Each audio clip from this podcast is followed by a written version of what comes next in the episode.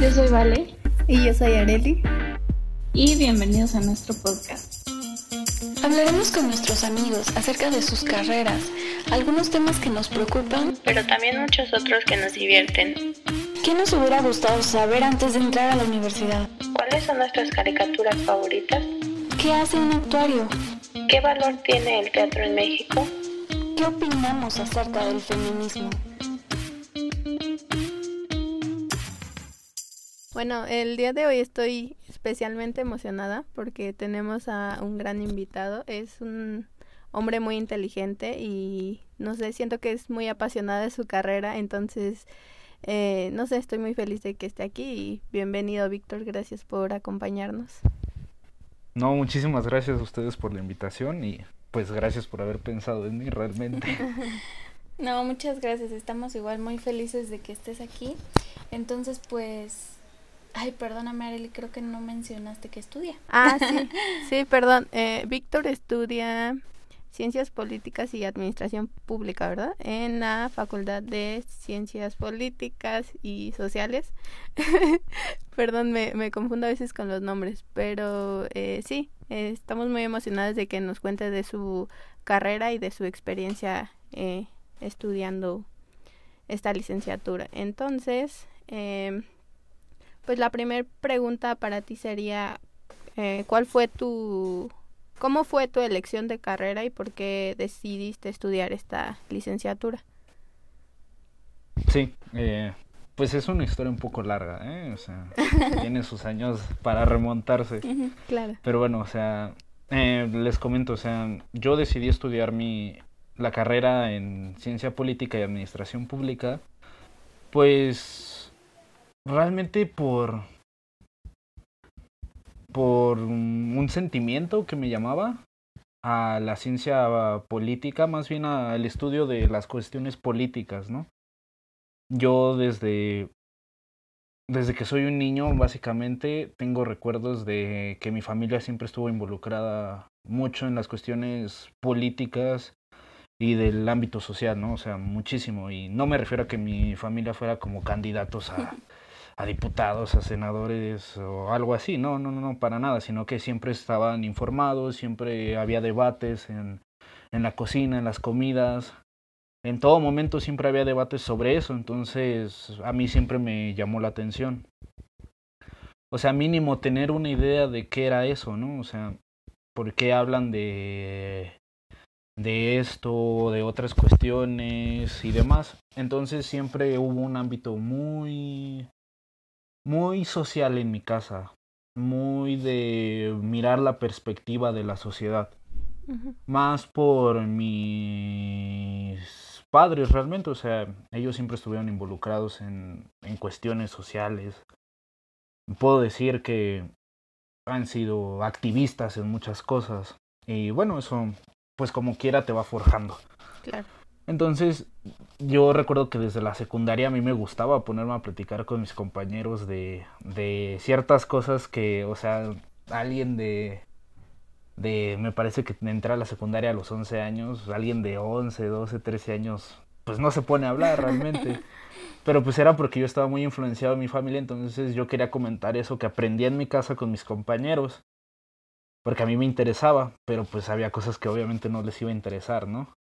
Entonces, pues así me fui forjando un poco, ¿no? Mis compañeros a veces como que me decían como, o sea, como esa cosa, eso no es interesante, o luego sí me hacían caso, pero pues yo siempre seguí. Y ya realmente cuando decidí por qué iba a estudiar lo que estudio fue en la, en la preparatoria. Yo había tenido una inclinación hacia la, hacia la medicina porque, o sea, me gusta mucho y hasta cierto punto he estado involucrado indirectamente en ello. Porque, bueno, en mi familia todos son médicos, o sea, mi papá, mi mamá, mi mamá, bueno, mamá estudió enfermería, también es el ámbito de la salud, pero mi papá, mi hermana y mi hermano son médicos, entonces básicamente pensaban que yo también iba a ser médico. Pero pues a mí me gustó más el tema social, porque la medicina a pesar de lo que mucho se pueda decir sobre ellos, yo creo que también es una ciencia, una disciplina muy social.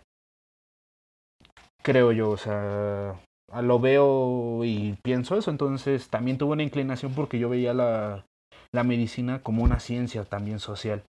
Pero pues al final me decidí por, um, por la ciencia política, realmente, pues por puro sentimiento, o sea, por esto que les estoy contando. Porque, o sea, yo ni siquiera miré los planes de estudio de la facultad, o sea, de polacas, ni de otras, de, ni de alguna FES, ni de otra universidad, ¿no? O sea, yo no, no revisé nada, o sea, yo en ese entonces, cuando iba a elegir ya carrera, veía que muchos de mis compañeros pues mínimo tenían una idea de que iban a estudiar o se metían a ver los planes de estudio y decían, oye, no, pues este, aquí en esta facultad eh, hay esto, aquí en esta facultad te ofrecen esto y demás, ¿no? O sea, materias y cosas que les llamaban la atención, ¿no? Y yo, yo la verdad jamás me metí en eso, o sea, yo dije, yo me voy a, yo quiero llegar con las expectativas que tenga en el momento, voy a llegar y voy a ver pues de qué se trata, ¿no? O sea, no, no me metí, o sea, hasta el día de hoy nunca he visto el plan de estudios de mi carrera. Tal vez es un poco irresponsable de mi parte, pero jamás lo he hecho, porque siempre espero que me sorprenda, o sea, me gusta que me sorprenda lo que va sucediendo. Entonces no quería llegar con expectativas de, ah, no voy a ver esto y voy a ver el otro, ¿no? O sea, yo llegué el primer día a la facultad y pues... Y primera pregunta, ¿quién leyó el ah. plan de estudios? ¿No? Pues muchos, aunque eso era chistoso, muchos era como, oye, ¿y revisaste el plan de estudios? ¿Qué te parece esto? ¿Vamos a tener estas clases? Y yo así de, ¿qué? ¿Qué, qué me estás hablando, amigo? O sea, yo, ¿crees que soy alguien que, que sabe de eso? O sea, yo estoy aquí esperando a que alguien me hable para preguntarle a dónde tengo que ir. claro. Sí, siento que... O sea, yo... Perdón. No, sí, siento que, o sea, a lo mejor hubiera parecido como que muy fácil tu, tu elección, pero era como algo que tenías muy internalizado, o sea que siempre de cierta forma lo supiste, ¿no? Por, por lo que nos comentas de tu familia y para ti fue como que mucho más fácil, o sea, ni siquiera lo dudaste, ¿no? Ya sabías que eso era lo que lo que te interesaba, aunque pues había más cosas que te llamaran la atención. Pues pues más o menos como, como bien lo comentaste, sí fue algo relativamente sencillo, pero sí fue muy complicado porque recuerdo que a mí me confundió más que ayudarme, me confundió, no sé si ustedes también hicieron ese examen como de para qué eres bueno, ¿no? O sea, ah, que esa es una pregunta muy compleja, ¿no? O sea, ¿para qué soy bueno, ¿no? De, claro, dentro del ámbito académico, ¿no? Porque hay personas que son muy buenas y no necesitan estudiar una carrera, ¿no? Exacto. Entonces a mí me confundió mucho porque pues era salía con aptitudes para algunas cosas que jamás me habían interesado o cosas que me salieron y dije, "Oye, eso estaría chido", ¿no? O sea, por ejemplo, biología, me había salido que tenía actitud para biología, para creo que arquitectura y otras cuestiones, entonces no me, o sea, eso jamás me había interesado, pero dije, "Oye, si salió, habría que darle una oportunidad, ¿no? O sea, porque justamente nunca me niego a, a esas nuevas experiencias. y eso me confundió mucho tiempo. Sí, perdón. Ah, que le, te decía que siento que, eh, volviendo un poquito, retomando algo que mencionabas, creo que es muy importante esto de que hablas acerca de que tu familia como que tenía conocimiento acerca de ciertos temas y que eso influyó en ti.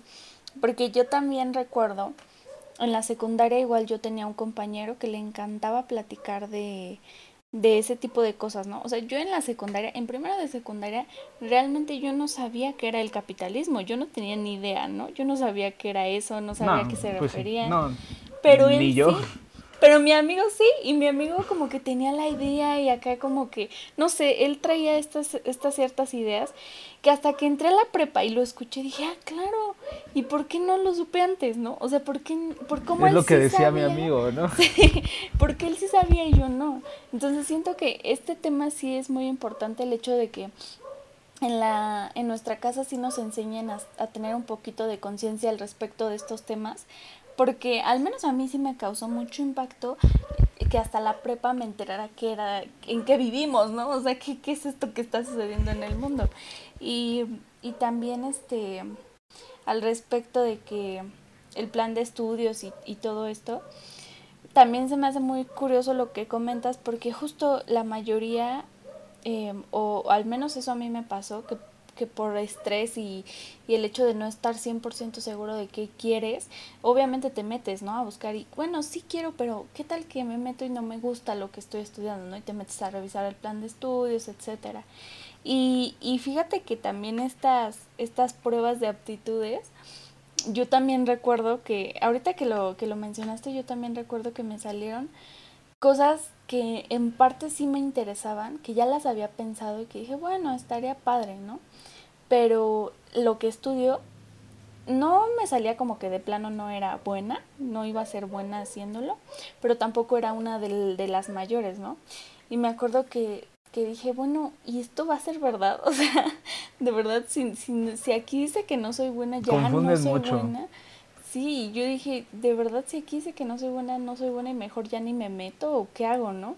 Y justo por eso tomé la opción técnica y gracias a eso sí decidí estudiar ar ar arquitectura, ¿no? Pero, pero sí es cierto, ahora que recuerdo esto de las pruebas, sí es muy eh, curioso, ¿no? Claro, es, es, siento que es muy subjetivo porque, o sea, también depende de cómo respondes en ese momento, ¿no? En ese momento específico de tu vida, ¿no? Y a mí también me pasaba como, como a Vale, que me salían como cosas muy altas en servicio y altruismo y cosas así, y terminé estudiando contaduría, ¿no? Que, o sea, no es como que no se relaciona mucho con, con todo eso. Entonces, este, sí, la verdad a mí también me, me confundió porque porque yo en primero no sabía qué quería y ya cuando vi los resultados fue como, bueno, pero ¿y esto qué significa? O sea, ni siquiera me, me, me dio como que un panorama claro para dónde ir. Eh, y a lo mejor hay, hay más pruebas, si hubiera hecho más pruebas me hubieran ayudado más, pero siento que con esa no fue suficiente. Pero lo que mencionas sí es importante porque, o sea, te pueden no sé, vaya, pensemos en los resultados, ¿no? O sea, te pueden decir, tú eres bueno para esto, ¿no? Pero si no tienes a alguien que te ayude a interpretar o a uh -huh, leer ese contenido, esos resultados, pues, o sea, sí podré ser bueno, ¿no? Pero, según eso, ¿no? Pero si no sé ni qué es, no sé... Sin, vaya, si no hay una real orientación sobre ello, alguien que te explique bien esos resultados, que la verdad, pues eso no sucede bueno, al menos a mí no me sucedió, no sé ustedes, no, pero pues a mí nadie me explicó, oye, esto es la ciencia política, ¿no? O sea, o algo así, ¿no? O sea, cualquier otra cosa, o sea, pues de nada sirve tener los datos si no hay alguien que te diga, oye, este, pues es más o menos esto, ¿no? O sea, uy, es como quieto con eso, ¿no? O sea, y hay que aprender ahí algo. Y bueno, y la verdad es que también algo que marcó mucho mi decisión para estudiarlo, o sea, fue el tema que sucedió cuando recién entramos a, a, la, a la preparatoria. O sea, no sé si ustedes lo recuerden, lo de, eh, o sea, los 43 uh -huh. normalistas. O sea, eso fue un tema que, que de, o sea, que desde mi casa tocó mucho. Y también desde la escuela, ¿no? O sea, fue algo que me invadió y me quise meter mucho en cuestiones de eso. O sea, y yo recuerdo mucho porque antes de que todas las noticias se dieran sobre la desaparición de 43 estudiantes normalistas desaparecidos, pues yo había ido al, a un teatro con mi papá. Fuimos al teatro a una función de Javier Vilguietti, recuerdo, que era en memoria del, del 2 de octubre, básicamente, uh -huh. de la matanza de Tlatelolco. Entonces, afuera del teatro, ya en la noche, había normalistas de, bueno, compañeros normalistas, no, no podría asegurar si eran de la misma, de la misma escuela de Isidro Burgos, pero eran compañeros normalistas que estaban entregando panfletos sobre que habían desaparecido 43 estudiantes. Antes de que todo, antes de que todo eso explotara, que saliera en los medios, yo ya había tenido un, yo ya había tenido ese acercamiento y o sea, y cuando yo iba leyendo el panfleto que me habían entregado, o sea, a mí me, me había reventado la cabeza, ¿no? O sea, dije, ¿en qué momento desaparecen, ¿no? Porque pues eso de desaparecer es muy como, ay, o sea, se fueron, ¿no? O sea, y no fue así, ¿no? O sea, fue una desaparición forzada. Y, o sea, y a mí me impactó muchísimo, ¿no? O sea, y ya después explota esto en las universidades, en mi preparatoria este, fue mucho, yo me involucré demasiado, eh, a partir de ahí conocí muchas cosas, muchas personas, muchos amigos, profesores que te fueron metiendo más a esta perspectiva de lo social, además de en mi casa, entonces fui muy activo en ese momento, ¿no? Y a partir de eso me hice muy activo en todo lo que tuviera que ver con las cuestiones de la universidad, entonces, de la universidad, de la escuela, de la vida pública, de la vida social, pues básicamente de, de donde fuera, ¿no? O sea, de algún lugar donde, en un rincón del mundo donde se necesitara alguien que dijera, ahí hay algo mal, ahí siempre estábamos nosotros alzando la voz, básicamente. Entonces, ese tipo de cosas, la verdad, fueron las que terminaron de forjarme y decir, yo lo mío es una ciencia social al menos, o sea, lo mío es estudiar el proceso de la sociedad. Y ya después de ahí, realmente yo vi ciencia política, dije, yo quiero estudiar eso y, y ya lo decidí después de todos mis conflictos internos, lo pude decidir. Pero pues fueron muchas cosas. Sí, claro, siento que sí, y tiene mucho que ver como, como dices con, lo, con la forma en que te influyó a, a nivel personal, ¿no? Y que terminaras decidiendo este, estudiar la, la carrera que escogiste.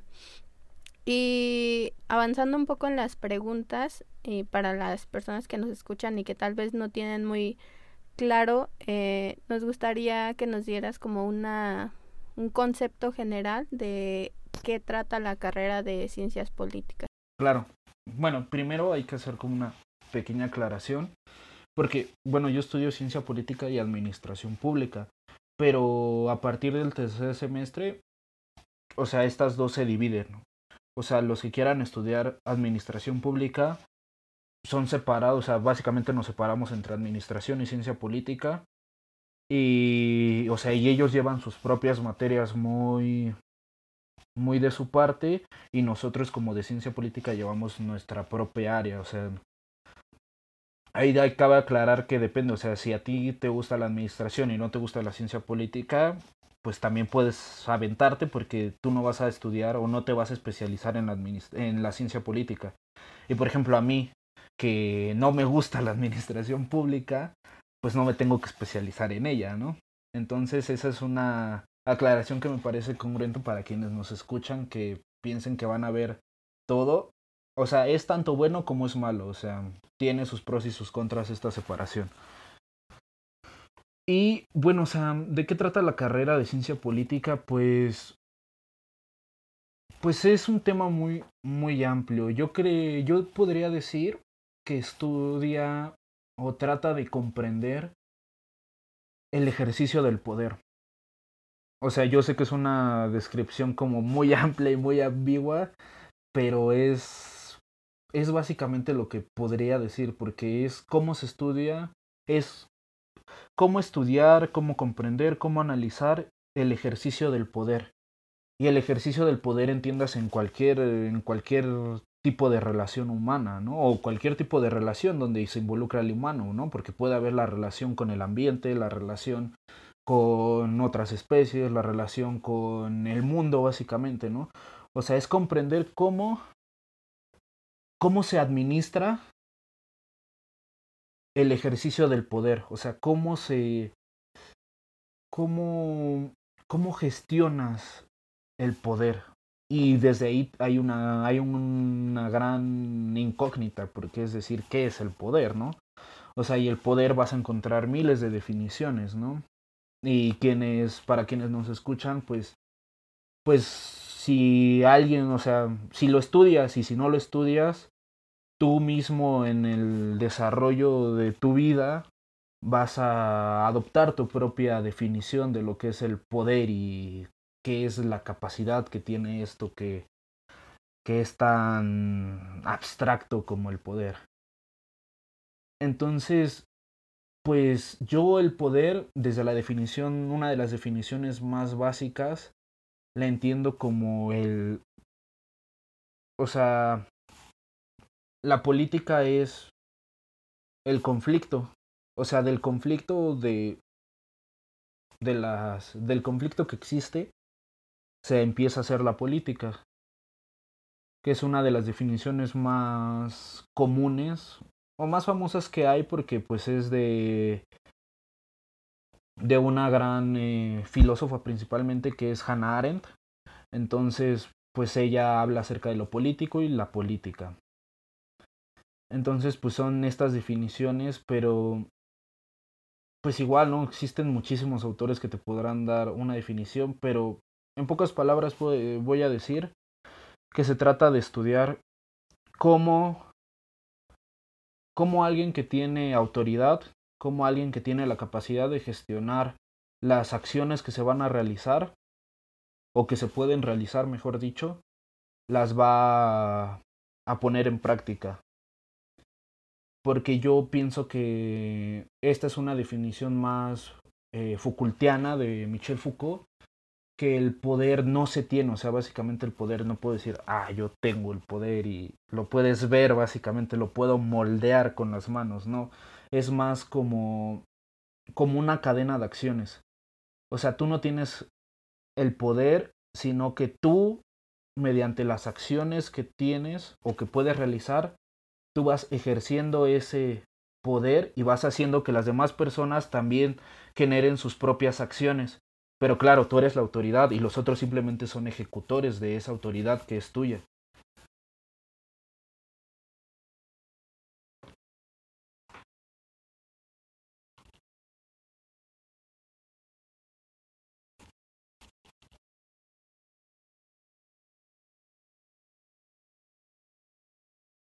Y es que tocaste un tema que me encanta, que es el lenguaje, porque a partir del lenguaje se construye todo lo que es la, todo lo que es la, la política y el ejercicio del poder. O sea, a partir de cómo comprendes el mundo, cómo lo atraes, cómo lo, cómo lo aprehendes de aprender, de tomar las cosas y cómo las, las guardas en tu mente. O sea, tú construyes tu propia visión del mundo y vas construyendo la visión del mundo a las demás personas. O sea, es que es fantástico el lenguaje. O sea, y no solamente me refiero al lenguaje hablado, ¿no? Sino desde que se empezó el lenguaje de señas, o sea, el lenguaje sonoro, o sea, que no fuera simplemente como generar una estructura de palabras, sino que fuera más como, no sé, como los pensaré como cavernícolas que no tenían un lenguaje, pero o sea, en un lenguaje como el que conocemos, pero ellos sí tenían su propio lenguaje, ¿no? Su propia forma de hablar y de comunicarse. Entonces, básicamente el lenguaje construye la realidad y a partir del lenguaje se construyen las relaciones de poder, justamente. Entonces es un tema fascinante, pero eh, para ya cortar un poco mi respuesta, es básicamente eso se trata en la ciencia política y, en el tema en el que tú lo quieras desarrollar, o sea, ya sea con el medio ambiente, ya sea en las relaciones, por ejemplo, laborales, en las relaciones de mm, la pues en las relaciones escolares, en las relaciones de docente, en las relaciones de las comunidades. O sea, a partir de, de ello tú puedes estudiar cómo son las relaciones de poder en cualquier ámbito que tú quieras, donde digas, ahí hay algo que se puede estudiar, o hay algo mal ahí, o hay algo que me interesa, tú lo puedes estudiar desde cómo se construye el conflicto en esa, en esa pequeña parte de una comunidad o de una interacción humana. Y no solamente humano, o sea, con los animales, con el ambiente. Claro, yo creo que después de escuchar tu respuesta, eh, creo que sí podemos notar que no es tan sencillo explicarlo y, y entenderlo, ¿no? Como que abarca muchísimas, muchísimas cosas, muchísimos ámbitos que, que a lo mejor necesitaríamos más de un podcast para comprenderlo al 100%, ¿no? Pero bueno, volviendo un poquito a lo de tu carrera, ¿en qué área se divide y cuál es la que más te ha llamado la atención? Bueno, pues ya les expliqué primero cómo es la gran división primero. Primero es la gran división entre la administración pública y la ciencia política. Ya en la administración pública, la verdad, ahí no sé mucho de eso porque no, pues no soy muy afecto hacia la administración. No digo que esté mal, simplemente a mí no, no es lo que me apasiona básicamente.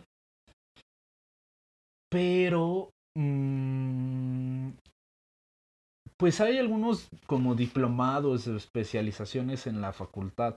Pero pues la verdad, conozco poca gente que las tome. O sea, hay diplomado, me parece que en. que es como la especialización, ¿no? o sea, como la especialización como que tú podrías tomar siguiendo el camino de la facultad. Pues puede ser, por ejemplo, eh, políticas políticas públicas y, y otras, o sea, son como cuatro más, pero la verdad casi nadie las toma. Porque, como les menciono, o sea, son temas tan amplios y tan diversos. O sea, básicamente tú te vas especializando a ti mismo. O sea, con las uh, materias optativas tú vas este, tomando tu propio camino, o sea, tú vas diciendo, esto me va gustando, esto no, y tú te vas construyendo, o sea, tú vas forjando tu propia especialización. Igual puedes tomar este clases de materias de otras carreras como sociología, administración, antropología, comunicación, relaciones internacionales. Tú puedes tomar las optativas que ellos tienen también para tú pues desde tu área darle la visión a otra materia. Por ejemplo, yo tomé este semestre administración ambiental.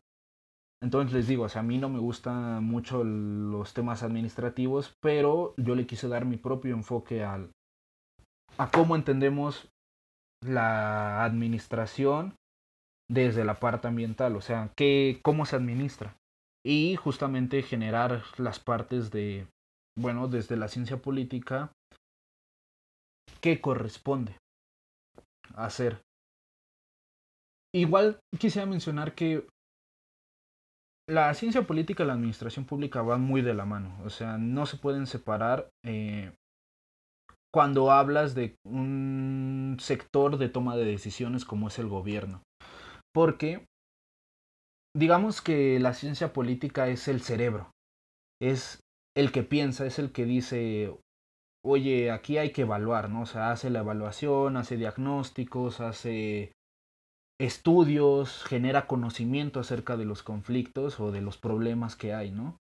Y la administración, por otra parte, es la ejecutora de eso. O sea, tú le dices como, oye, aquí hay un problema, yo ya lo estudié, te doy los datos, te doy la información y tú ve que real, tú que tienes el poder o que tienes la capacidad de tomar una decisión, pues tú tómala.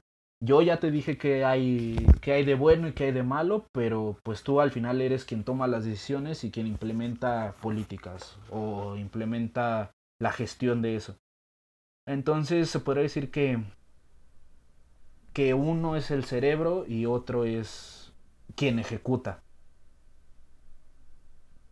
Igual la administración tiene sus eh, propias eh, capacidades para generar su propio análisis, pero principalmente lo hace la ciencia política. Sí, perdón, te interrumpí. Ok. No, no, no te preocupes. Eh, no, iba a decir que me parece interesante lo que dices de que ustedes mismos como que construyen su, de cierta forma su carrera, porque me parece que eso permite que sean de, de una forma más autodidactas, pero también como que al ver materias de tantos ámbitos se vuelve como una educación más integral, ¿no? Sí, claro, y obviamente depende de depende de, de, de ustedes, ¿no? A lo mejor a ti te puede interesar no sé, mencionabas por ejemplo las relaciones internacionales, pero otra persona no y busca otras optativas. Eso sí es, se me hace muy interesante, ¿no? Sí, sí, justamente. Yo creo que por eso es por lo que es en la, al menos en ciencia política, porque pues les digo, o sea, son temas amplísimos y muchos que de los que ni siquiera hay materias, ¿no? Pero pues cada quien, básicamente, cada quien pues se mata a la medida que quiere, ¿no? O sea, cada quien busca con qué... Pues cada quien busca su propia espada que le acomode más para clavársela en el pecho, básicamente. O sea, dices como, ah, no, pues esta no me gusta, esta está muy filosa, no sé. Pero pues cada quien eh, encuentra su medida. También me, bueno, nos, nos gustaría saber ahora que comentas lo de que la, las ciencias políticas es como el cerebro y la administración es quien ejecuta, ¿en, en qué áreas podría trabajar una persona que, que estudió específicamente ciencias políticas? Sí, eh, pues... Pues te puedo decir que básicamente en todo, bueno, o sea, en todo lo que tenga que ver con, con, con cierto tema administrativo. O sea, básicamente puede trabajar en cualquier parte porque, bueno, o sea, realmente como si te quieres dedicar a la ciencia política pura, o sea, pura y dura, independientemente de lo que sea, pues principalmente vas a ser investigador. O sea, principalmente vas a querer ser investigador. Pero pues todos sabemos que hay que comer, ¿no? Y luego también tienes que hacer uso de esa parte administrativa que también sale en tu título de, ah, también sé administrar, aunque tú no sepas nada, ¿no? Pero pues es como una ventaja que tienes ahí porque pues como sea tu título dice que estás licenciado para ser administrador público. Entonces, pues básicamente puedes trabajar en cualquier pues principalmente en el sector público, en cualquier cosa, o sea, que tenga que ver con administración, o sea, por ejemplo, recursos humanos o temas organizacionales. Es que es demasiado amplio, o sea, en cualquier secretaría, en cualquier dependencia del gobierno, en muchos lugares públicos, o sea, en cualquier lugar público que sea del dominio público, vas a poder trabajar que bueno, desde ahí a que haya empleo es otra cosa, pero de que tú puedes laborar ahí, puedes. Y justo eso te iba a preguntar, a lo mejor hay muchísimos ámbitos, porque a todos nos pasa, ¿no? Que aparte siento que igual en, en cada carrera te dicen, no, tú puedes trabajar en donde quieras, o sea, tienes tal, tal, tal, tal, tal. Y sí, pero tú, ¿en qué crees que sea como lo que más aspiran eh, tus compañeros? A trabajar en. Bueno, pues aquí ya viene lo interesante. Podría decirte que algunos, no, no todos, pero algunos que conozco, o sea, aspiran mucho a trabajar en partidos políticos.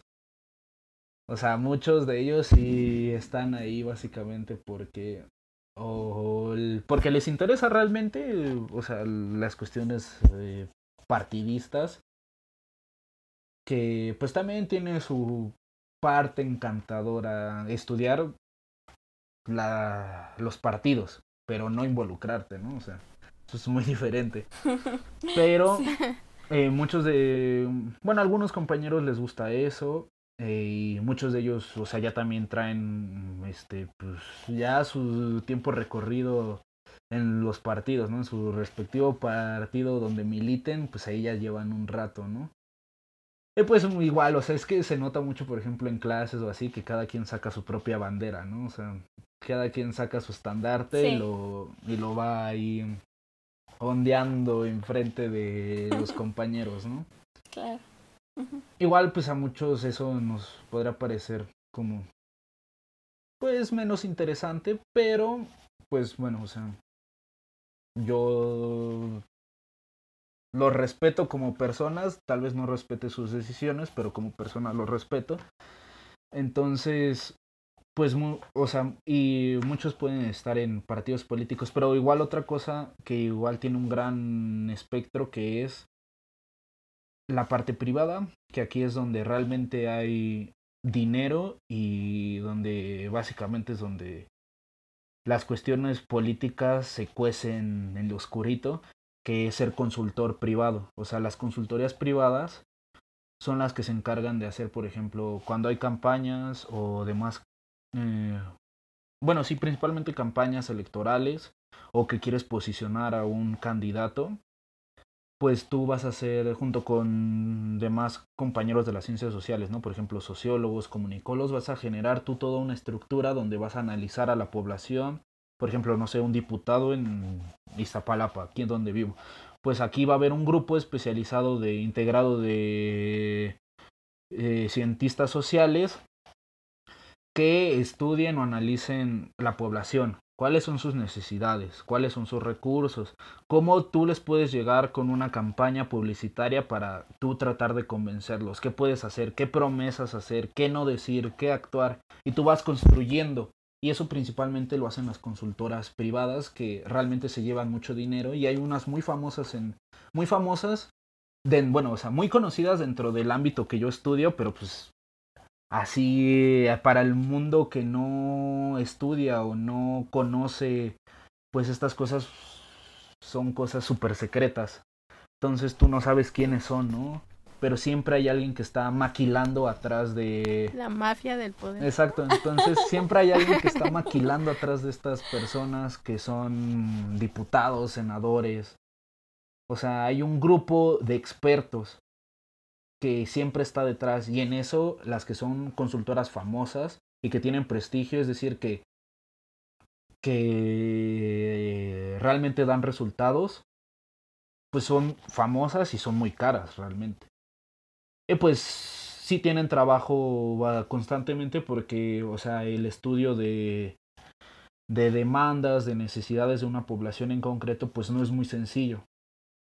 Y lleva su tiempo. Entonces sí hay trabajo, o sea, y te digo, o sea, puedes ser investigador de cualquier instituto, ya sea público o privado, que lo que necesite alguien que tenga las capacidades que tú tienes en tus temas, que tú manejas. O sea, en eso sí te puedo decir que hay que hay trabajo como investigador.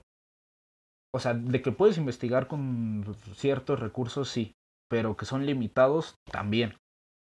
O sea, aquí también depende mucho de, de tus palancas y de cómo te muevas en el ambiente de los científicos y de los investigadores, ¿no?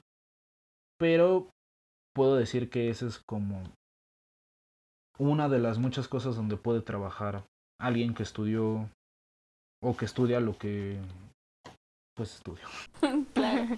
Oye, a ver, déjame ver si entendí bien. Como decía Arely, todo es esto que escucho por las calles, en las noticias y en todas partes, los que tienen realmente el poder, los que mueven los hilos, los, la mafia del poder, real, son este tipo de consultoras, me decía. Sí, sí. Sí, porque aparte la consultora no solamente se encarga de... Y es que aquí también está interesante, porque aparte la consultora no solo se encarga de posicionarte, o sea, o de hacer que ganes la elección.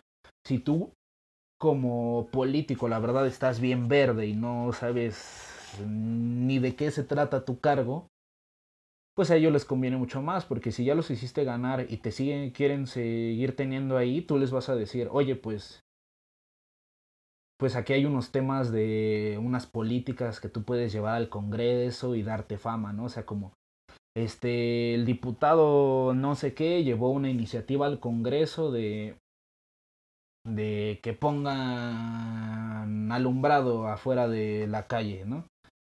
Entonces, aunque el diputado, o sea, el diputado ni la va a hacer, ni la va a redactar, él nada más la va a firmar y la va a hacer como que él entregó, pero realmente los que la están haciendo son, son un grupo de expertos. Igual esto mucha gente es como, ay no, esto es súper oculto porque realmente tú no lo esperas, ¿no? Y son de esas cosas fascinantes que encuentras en el camino que dices, wow, o sea, esto es interesante porque hay alguien que, que realmente está, sí, con cierto conocimiento haciendo las cosas, pero también hay un interés muy particular que es mantener en el poder a esa persona, ¿no? al diputado, senador, al político que quiera ser. Y esto hay en cualquier nivel, o sea, desde los ámbitos más locales, en los municipios más recónditos del país y más olvidados, hasta aquí en las diputaciones que se van a pelear el próximo año. O sea, y eso es un campo bien amplio. Claro. Sí, es, es muy interesante lo que nos comentas, ¿no? Porque como dices, eh, o sea, nosotras que no, no estamos como tan adentro de, de ese mundo, o sea que obviamente como ciudadano tratas de informarte, pero no sabes cómo realmente se, se maneja todo este tipo de cosas, ¿no? Sí, y como dices, o sea, pasa en todos, en todos los ámbitos. Sí, y es que aparte nadie va a reconocer que alguien más le está haciendo el trabajo, ¿no? O sea, igual todos los discursos. Y hacerlo famoso. Ajá, exacto, o sea, esto es como quien le gestiona sus cuentas sociales en Twitter a, no sé, al presidente. O sea, obviamente él no va a ser el que está tuiteando, ¿no? Hay un grupo de expertos o de ni tan expertos, ¿no? O sea, según sea el caso, que están, ven la situación y dicen, ah, no, o sea, hay que hablar de esto o hay que comunicar el otro. O sea, es lo mismo, o sea, es lo mismo, o sea, la política es, es un monstruo, o sea, es algo enorme y no tiene, y le cortas una cabeza y le salen otras diez. Es una hidra, básicamente. Y hay muchas cosas muy ocultas. Se me hace muy interesante que nos platiques de todo esto porque como que en mi cabeza empiezan a surgir un montón de ideas, ¿no? Pero pues otra vez solo tenemos un podcast para platicar de ello y estaría muy padre invitarte a algún otro para profundizar en algunos Yo encantado. Y pues justamente cambiando, gracias, también cambiando un poquito de tema, eh, bueno, un bastante de tema, eh, para poner un poquito de contexto, a, el semestre pasado hubo un paro en tu facultad y nos gustaría saber de qué manera los hombres se integraron. Bueno, pues no solamente fue el semestre pasado, fue desde el antepasado y ya había... O sea, lo que trato de decir es que no es algo nuevo, o sea, nuevo en el sentido de que siempre han habido ciertas demandas en mi facultad, ¿no? Entonces, durante, básicamente desde que yo entré, pues había ya, ya se había puesto sobre la mesa de mi facultad, pues ciertos temas, ¿no? Tal vez no había agarrado un impulso tan fuerte como que se pudiera visibilizar en otras facultades, ¿no? Pero siempre estuvo en la mesa eso. Y desde el semestre antepasado empezó bueno, no, repito, no empezó, pero tomó mucho más, mucho más fuerza. Entonces, pues la forma en la que los hombres se han integrado, pues aquí tendré que decir que es un poco más personal la forma en que se trata de integrar algún hombre, porque principalmente el, el paro que se dio el semestre antepasado y el semestre que acaba de concluir, fueron separatistas. Es decir, que solamente podían ingresar mujeres. Entonces con eso pues ellas eh, toman la decisión de, de solamente mantener, solamente ellas mantener su, su paro, que es de ellas, para ellas, y que tratan de cubrir sus propias demandas en cuestiones de, de género. Entonces, igual, ¿no? Esto pudo haber, bueno, generó igual muchas pues problemáticas por ciertos sectores de la facultad, pero pues al final eh, pues ellas se posicionaron y lucharon para que se mantuviera así, ¿no? O sea, que fuera solamente mujeres, igual por cuestiones de seguridad y de cuidarse entre ellas. Entonces, bueno, sobre eso la verdad yo no puedo opinar muchísimo, pero lo que ellas siempre pugnaban, o más bien lo que ellas siempre han estado pugnando es que tú como hombre, eh, principalmente, te cuestiones todas las todo lo que tiene que todo lo que conlleva ser hombre en México heterosexual y demás cuestiones, ¿no? Entonces, ellas principalmente lo que era es como, o sea, cuestionate y revalora todos esos privilegios que como hombre tienes. Y esa es como la principal tarea realmente, o sea, tú piénsalo, o sea, no trates de ser el aliado o el aliado de, de, ah, yo las apoyo, pero sin antes haber comprendido realmente cuál es tu responsabilidad y cómo puedes actuar para, para poder cambiar, ¿no? O sea, que algo se pueda cambiar, ¿no? Porque indiscutiblemente, o sea, tú haber crecido en una sociedad pues machista heteropatriarcal, heteropatriarcal pues tú obviamente como fuiste educado en ello y nunca se te nunca se te hizo que se te nunca se hizo que te cuestionaras ese eso que te decían desde un principio pues para ti siempre fue normal no entonces hay cosas que que no están bien pero que tú has normalizado todo el tiempo no o sea y eso independientemente de si te identificas como como hombre o mujer no o sea eso independiente eso es tiene que ver, eso es independiente de cómo te identifiques en tu género, ¿no? O sea, todos tenemos eso, entonces es como replanteate ciertas acciones que van sucediendo y cuestionalas y entiende, o sea, el punto es, yo creo que el punto principal es que tú entiendas qué es lo que está mal. O sea, pero que tú lo entiendas y que tú digas, ya lo comprendí, o sea, ya sé por qué, por qué esto está mal, ¿no? O sea, ya comprendí cuál es la problemática que surge de mis acciones, ¿no? Pero que tú lo comprendas, o sea, no solamente que se te diga, eh, eso que hiciste está mal, sino que tú digas, está mal por esto, porque estás afectando a alguien más. Y eso son cosas que vas aprendiendo y cuando te das cuenta de que tú mismo has cometido ciertas cosas o de que tu compañero de al lado las ha hecho, pues o sea, es un gran impacto cuando tratas de hacer realmente ese ejercicio, ¿no? Porque es como, pues o sea, yo también soy parte del problema y también tengo que cambiar, ¿no? O sea, no solamente es, y también, ¿no? No solamente es decir, yo soy yo soy parte del problema y ya te quedas muy ancho diciendo, no, pues ni modo, ¿no? O sea, tratas de hacer algo, de cambiar interiormente, o sea, desde ahí, ¿no? Cambiar tu propio switch.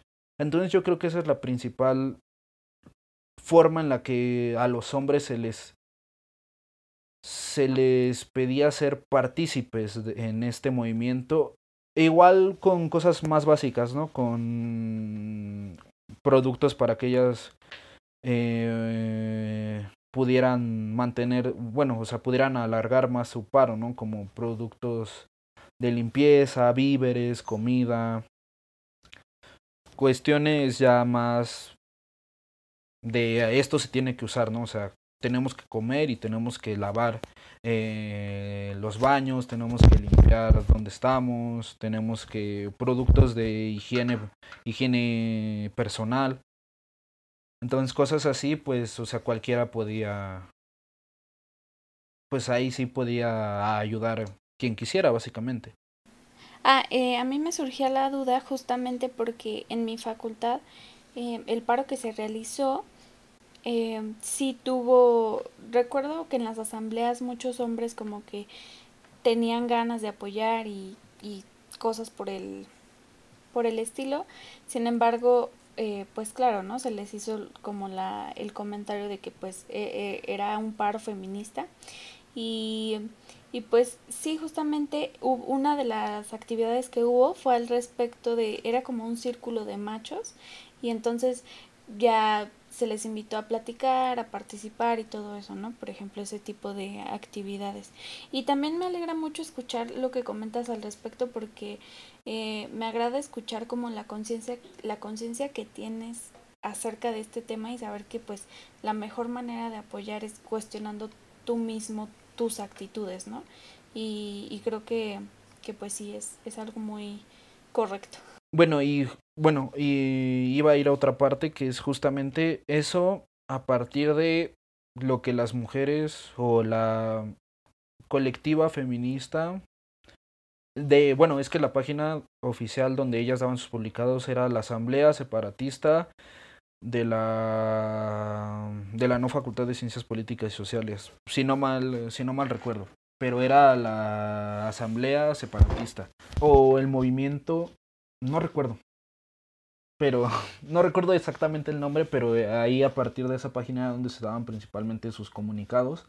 Y pues principalmente era lo que invitaban, pero también hubo un problema porque no sé si recuerdan que creo que en Filos igual en el paro que se estaba manteniendo al mismo tiempo que en ciencias políticas, que ellos empezaron en paro indefinido desde el semestre antepasado, fue que había la amenaza o que un hombre o un grupo de hombres, no recuerdo bien, las había amenazado de que iban a llevar víveres envenenados o algo así. Entonces eso también fue un tema bastante complicado porque, bueno, independientemente de si fue verdad o fue mentira, pues es una amenaza, ¿no? O sea, una amenaza es real en tanto que compruebes que... O sea, una amenaza es real, ¿no? O sea, ya que, que haya una acción detrás que valide lo que estás... Tra bueno, que una acción que le dé... Una acción que le dé el nombre a esas palabras que tú estás mencionando como una amenaza, pues ahí eso ya es diferente, ¿no? Pero una amenaza es una amenaza y como sea te sientes atacado y vulnerado, ¿no? Y con, con mucha razón, ¿no? Entonces recuerdo que igual en mi facultad hubo como ese tipo de problemáticas porque era como, bueno, vamos, ahora van a recibir eh, víveres, no los van a recibir, eh, prefieren que se les lleve dinero y que ellas mismas puedan comprar lo que necesiten para que estén seguras de, de que básicamente no tengan nada, ¿no? Entonces, pues esa es igual era otra forma en la que se pidió ayuda, ¿no? Porque pues realmente sí eran atacadas y recibieron muchos ataques administrativos en mi facultad. Hay testimonios de que les cortaban la luz o en la noche se metían hombres pues principalmente a intimidar y a romper, por ejemplo, algunas cuestiones de la luz para que se quedaran sin luz o sin agua. Entonces también hubo mucho sabotaje por parte de la administración. Y, bueno, fue, ha sido muy complejo este tema y creo que todos tenemos mucho que aprender sobre de ello.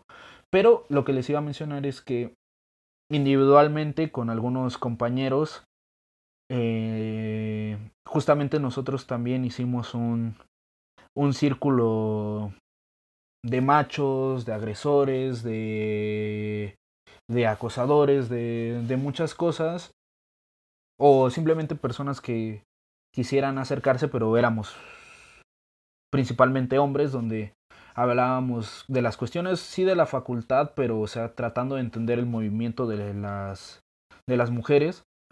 Y también para, eh, lo ocupamos para nosotros investigar, apoyarnos colectivamente con esta cuestión de investigar nuevas masculinidades, formas de ejercer una masculinidad no, no tóxica o no frágil, unas masculinidades más responsables con el aspecto de las cuestiones de género. Entonces era un grupo que, bueno, somos un grupo que, bueno, actualmente no nos hemos podido reunir porque, pues, las temas de la contingencia, pero nos reuníamos dos veces a la semana, hablábamos de eso, de nuestros sentires, de de algunas situaciones donde nos hayamos sentido vulnerables, donde nosotros hayamos vulnerado a alguien más y reconocerlo, ¿no? O sea, reconocerlo y no y no nos señalábamos, ¿no? O sea, porque todos sabíamos que éramos parte del problema, o sea, ahí sí era un lugar muy, bueno, es un lugar muy abierto, muy libre de prejuicios de que te señalen. O sea, porque todos entienden que que todos cometen errores y que si estás al menos ahí es porque estás tratando de entender algo. Entonces es un espacio muy seguro para que realmente te abras y ha sido una experiencia muy agradable. Igual estamos, estuvimos experimentando con otras formas de, desde cosas muy subjetivas, muy sentimentales, muy de tú cómo te sientes sabiendo algunas cosas, haciendo ciertas cosas, hasta ya temas más más expresivos como cuestiones como actividades como teatrales o de representación, de performance. Igual estuvimos investigando con cosas que a lo mejor a veces a los hombres no se nos enseñó, por ejemplo, maquillarse, pintarse las uñas, o sea, poder expresar eso y no sentirte incómodo y estar con un grupo que diga que también esté explorando esas cosas, ¿no? Entonces, muy amplio, entonces pues al final después formamos un, una página de Facebook y, y pues no, ahí estábamos, estamos luego poniendo, principalmente mis compañeros, porque yo no soy muy activo, la verdad, en la página de Facebook, pero principalmente mis amigos y mis compañeros están publicando ahí cosas, textos, memes que tratan de invitar a la gente, principalmente a los hombres, a cambiar de switch, o sea, mínimo saber que hay algo que está mal en el ambiente de la sociedad que se tiene que cambiar, que es pues el machismo, cuestiones que tienen que ver con el género, ¿no? Sí, exacto. Y pues sí, es un, es un tema bastante complejo porque es algo sistemático, ¿no? Y como decías, no tu género no te no te excluye de, de eso porque muchas veces al crecer nosotras también siendo mujeres eh, y, llega un punto en el que te das cuenta de, que también has tenido actitudes machistas, ¿no? O que, o que has fomentado ese tipo de cosas. Pero como también nos decías, lo, lo más importante es ser consciente del problema y de que de cómo estás contribuyendo a él y cómo tendrías que, que cambiarlo, pero primero entender tú mismo de qué se trata. Y bueno, ya para ir cerrando porque me han parecido muy interesante todo lo que nos has dicho, pero eh, no nos podemos extender tanto. Bueno, por nosotras encantadas, pero eh, no les gusta mucho que, que sean los podcasts muy largos. Entonces, ya para ir concluyendo, nos gustaría saber un consejo que te hubiera gustado recibir antes de entrar a, a la facultad. Bueno, a, a estudiar tu carrera. Pues sería mantén la mente abierta para lo inesperado. Porque, o sea, desde cosas que son como muy.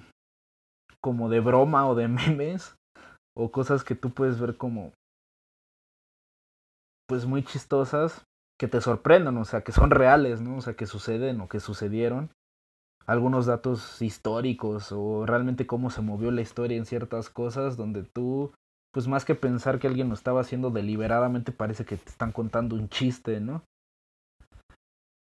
O sea, que, que trates de pensar que las cosas, o sea, que justamente como somos nosotros humanos, o sea, también los que tomaron las decisiones en el pasado eran humanos y también, pues, o sea, pues cometían sus propios errores o también se reían en el, en el transcurso, ¿no? O sea, a lo que voy es, no nunca esperes que la historia o las cosas que puedes aprender sean tan cuadradas y que tengan realmente un un porqué, sino que hay cosas que luego se dan por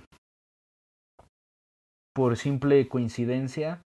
Y otra cosa muy importante y un poco más académica es si no te gusta leer y si no te gusta escribir o aprendes a hacerlo aunque no te guste o mejor busca algo más. Y no lo digo en un, sentido como mala onda, sino porque realmente es pesado la lectura y también el escribir. O sea, básicamente es una carrera teórica. O sea, si no te gusta leer o no estás dispuesto a tener la carga de leer, aunque no te guste, porque te puede no gustar, pero si estás dispuesto a asumir la carga que eso conlleva, adelante. Pero si no te gusta leer, no te gusta analizar, no te gusta escribir, y estás decidido en que no te gusta y aún así lo quieres estudiar, pues no va a ser imposible, pero va a ser complicado. Claro, se me hace muy válido lo que nos comentas, hasta una especie de advertencia, ¿no?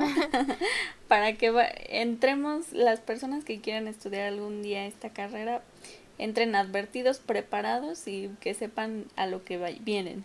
sí, que entren con los ojos que entren con, lo, con la mirada esperanzada en que se van a sorprender. O sea, que algo los va a sorprender y que traten de entrar sin tantos prejuicios y preconcepciones. O sea, que se dejen llevar en el ambiente. Claro, creo que igual este podcast ya, ya nos extendimos un poco y pues creo que ya es momento de ir cortando. Entonces, este, por último, ya para concluir, eh, algo, algo más que quieran agregar, sino para pasar directamente a las recomendaciones. De mi parte, Eh, nada. Solo iba a decir que muchas gracias a, a Víctor por acompañarnos. Fue muy interesante de verdad eh, ver la forma en que concibes el, el mundo y tu carrera y todo esto y, y la mafia del poder y me quedé así como que con, con muchas dudas y nos encantaría de verdad tenerte para otro podcast si, si, te, si te interesa regresar. Claro, muchísimas gracias, de verdad. Acepto la invitación y bueno, cuando ustedes, cuando se pueda, mm, claro que estoy de nuevo aquí. Y sí, era lo que iba a decir, o sea, igual muchas cosas que se puedan agregar, que se pudieran agregar, pero pues creo que ya hablé muchísimo. Y no sé si tengan, bueno, yo sé que Víctor tiene muchas recomendaciones, entonces no sé si quieras compartirlas. Sí, bueno, me voy súper rápido con mis recomendaciones porque realmente pensé en, bueno, o sea, cosas que a mí me gustan y que ojalá los que nos escuchan también les puedan gustar. En primero traigo una película que es una cosa asombrosa, una cosa que te deja con la mente pensando y analizando varios días por el trasfondo que tiene. Se llama Cafarnaún, la ciudad olvidada. Es una película árabe, no una una joya igual, o sea, no es muy difícil encontrarla porque creo que hasta Cinépolis la la la estuvo pasando. Pero, o sea, es una película que de todo corazón les recomiendo que quienes lo estén viendo, este, se puedan dar una oportunidad de verla porque la verdad es una película asombrosa, que estén dispuestos a, a dejarse fluir y a llorar porque realmente va a ser una película muy fuerte en muchos sentidos, en demasiados sentidos donde las lágrimas simplemente te van a brotar y, y está bien, o sea, está bien porque eso significa que eres humano y que las cosas te afectan aunque no sean aunque no sean directamente una afectación hacia tu persona. Bueno esa realmente les recomiendo que la vean o sea si, si la ven un día podemos platicar de esa película porque de verdad es asombrosa. Eh, traigo una recomendación musical eh, de una canción principalmente. El grupo también me gusta, pero la, la, canción que les voy a recomendar es la que más me gusta. Se llama La Violencia de Agarrate Catalina. Es un grupo uruguayo, es una canción muy buena, igual como muy como muy de este de lo que traigo, ¿no? O sea, muy de cuestiones sociales. Es una canción pues bastante buena, con buen ritmo, o sea, me he puesto buenos bailes con esa y todos mis amigos hemos bailado muy bien con, con esa canción. Se llama La Violencia. Igual si hay alguno que otro que nos escucha que sean más aventados a cosas no tan no tan tranquilas, un poco más transgresoras, eh, les recomiendo un grupo que se llama bueno, antes se llamaban Los Muertos de Cristo, ahora se llama El Noy del Sucre.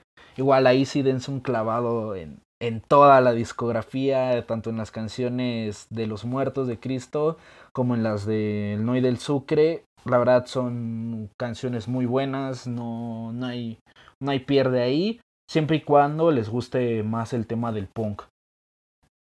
Bueno, que esto principalmente es anarcopunk, entonces si alguien se quiere dar un aventón, déselo porque igual si lo escuchan mmm, avísenme porque también me late mucho escucharlo. Y traigo dos libros que ya con esto cierro. Que es el, el primer libro que les quiero recomendar es eh, por quién doblan las campanas de de Ernest Hemingway. No Ernest Hemingway te transporta como si tú estuvieras ahí conviviendo con quienes están, pues, quienes son los personajes del libro. Es una cosa fantástica, es una historia de un bombardero de la Guerra Civil Española. Igual si les gustan estos temas pues más de la lucha contra el fascismo y de los republicanos, de comunistas, de anarquistas. Es un, es un libro que no tiene ningún tipo de pierde porque es asombroso.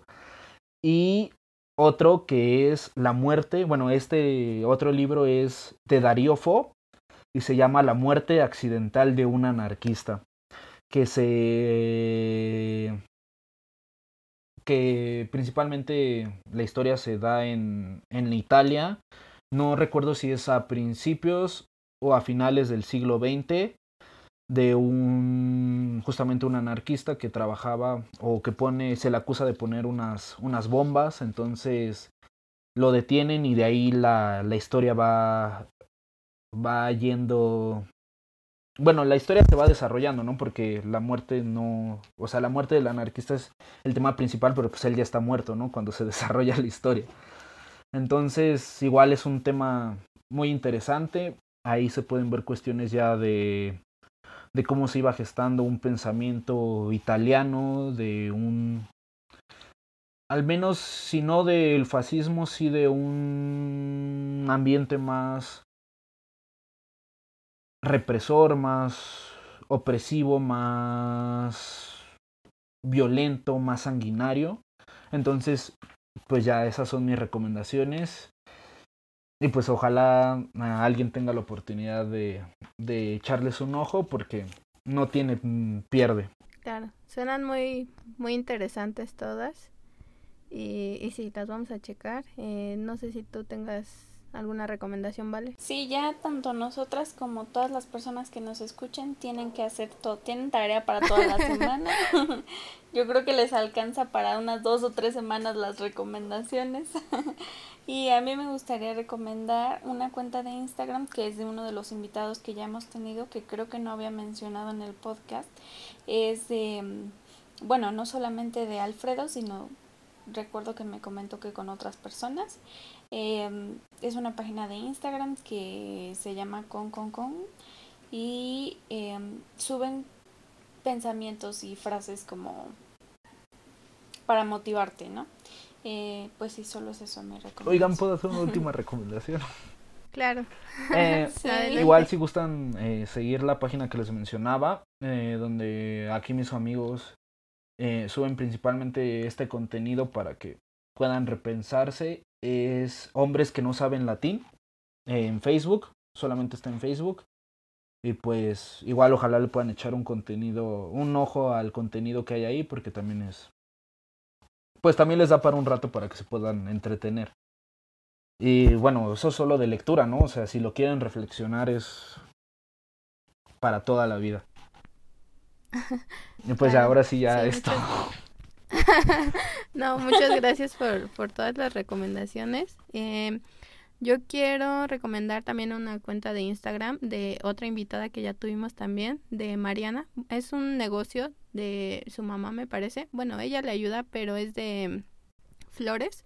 Se llama Florit Floral. No sé si lo pronuncié bien, que Mariana me disculpe, pero les dejamos la, información. Hacen arreglos súper bonitos y creo que también tienen envíos en la Ciudad de México, entonces si un día necesitan, eh, les dejamos todas las recomendaciones en la caja de descripción y en nuestras redes sociales para que las puedan checar. Y pues nada, muchas gracias a, a Víctor por acompañarnos y no sé si Vale quiera decir algo. No, ya eso es todo. Muchas gracias a todos por escucharnos como siempre y pues hasta el siguiente capítulo. Gracias, bye. Bye. Hasta luego, muchas gracias por la invitación.